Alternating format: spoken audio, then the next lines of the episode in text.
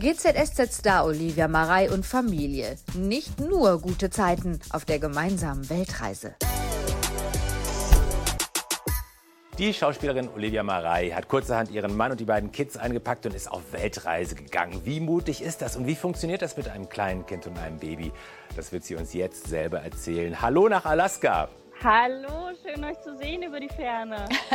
6.30 Uhr ist es jetzt bei dir. Du bist extra früh für uns aufgestanden. Wahnsinn.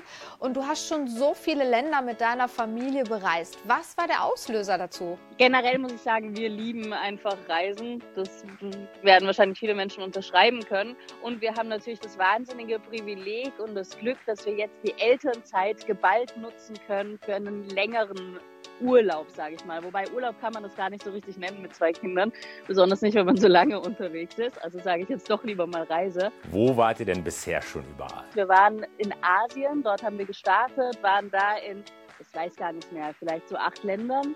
Und ähm, jetzt cruisen wir die ganze Zeit zwischen Kanada und USA hin und her. Ich kann mir vorstellen, auch als Mutter sind das schon spezielle Herausforderungen, wenn man mit zwei kleinen Kindern reist. Dein einer Sohn ist fünf und der andere ja erst ein knappes Jahr, oder?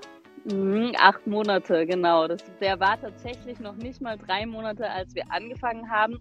Wir haben das natürlich auch ganz langsam ähm, sind wir das Ganze angegangen. Wir haben also zuerst mal geguckt, okay, wie ist er als Baby überhaupt drauf? Können wir ihm das zumuten? Können wir uns das zumuten? Haben wir wirklich alle Lust auf diese Reise?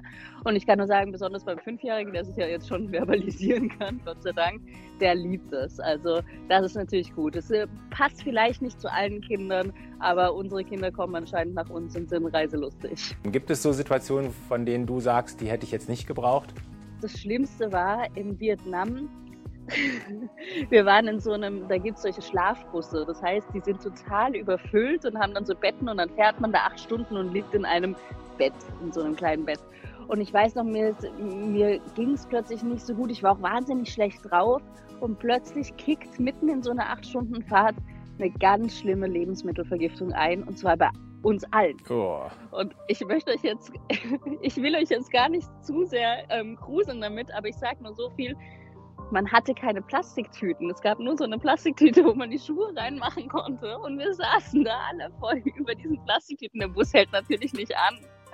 Und uns ging es so dreckig und wir mussten durchhalten. Das war echt so ein Moment, wo ich dachte, wir brechen das Ganze hier ab. Es geht nicht mehr. Wenn man so viel rumkommt wie ihr, da liegt eine Frage natürlich nah. Wo war es denn jetzt am schönsten? Für mich gab es äh, mehrere Highlights. Ich muss sagen, jetzt gerade, wo wir hier sind, also äh, in Kanada und Alaska, das ist landschaftlich für mich das Schönste. Es ist auch wahnsinnig schön. Wir sind gerade mit einem Camper unterwegs. Man hat lange Zeit mal kein Netz. Super toll, ist nicht erreichbar. Und ähm, man sieht Bären und ähm, Elche und das ist natürlich wahnsinnig schön. Was für mich aber auch ein richtiges Highlight war, ist, ich habe eine Zeit lang in Singapur gelebt und ich konnte jetzt meinen Kindern und meinem Mann auch Singapur zeigen und das Haus, wo ich ähm, gewohnt habe und so. Und ähm, dann konnte ich noch äh, in, in Vietnam in so einer kleinen ländlichen Gegend ein Patenkind übernehmen. Ach, traumhaft, so viele Highlights. Viele fragen sich jetzt, wie kann man sich das leisten, wenn man es vielleicht mal nachmachen will? Wir gucken immer nach den billigsten Unterkünften. Ähm, da gibt es ja verschiedene Plattformen. Ich würde immer den Tipp geben, bleibt bei einer Plattform, weil wenn ihr das macht, dann kriegt man nach einer Zeit besondere Angebote rein. Und äh, wir buchen immer sehr kurzfristig online, da wird dann auch mal was frei. Bei Flügen ist es wichtig, immer weit im Voraus zu buchen und natürlich auch ganz wichtig ist, wenn man jetzt zum Beispiel im Camper unterwegs ist, so wie wir, ganz viel zu Hause kochen. Also wir essen tatsächlich, es ist jetzt nicht die gesündeste Ernährung, aber oft einfach nur Nudeln. Super Tipps. Was sagen denn die GZSZ-Kollegen und wann bist du da eigentlich wieder zu sehen? Mitte August ungefähr ähm, geht es für mich zurück ans GZSZ und ich bin wie auf heißen Kohlen. Also ich träume mittlerweile schon von GZSZ. es sind auch so Albträume dabei, wie ich erinnere mich nicht mehr an den Text und keiner erkennt mich mehr und ich erkenne niemanden mehr. Wir wünschen euch noch eine ganz tolle Restzeit auf Reisen und natürlich freuen wir uns, wenn wir dich dann bald wieder bei GZSZ sehen.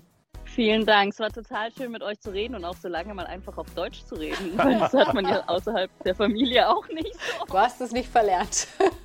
Danke dir und eine ganz schöne Reise noch. Mach's gut, ja? Tschüss. Dankeschön.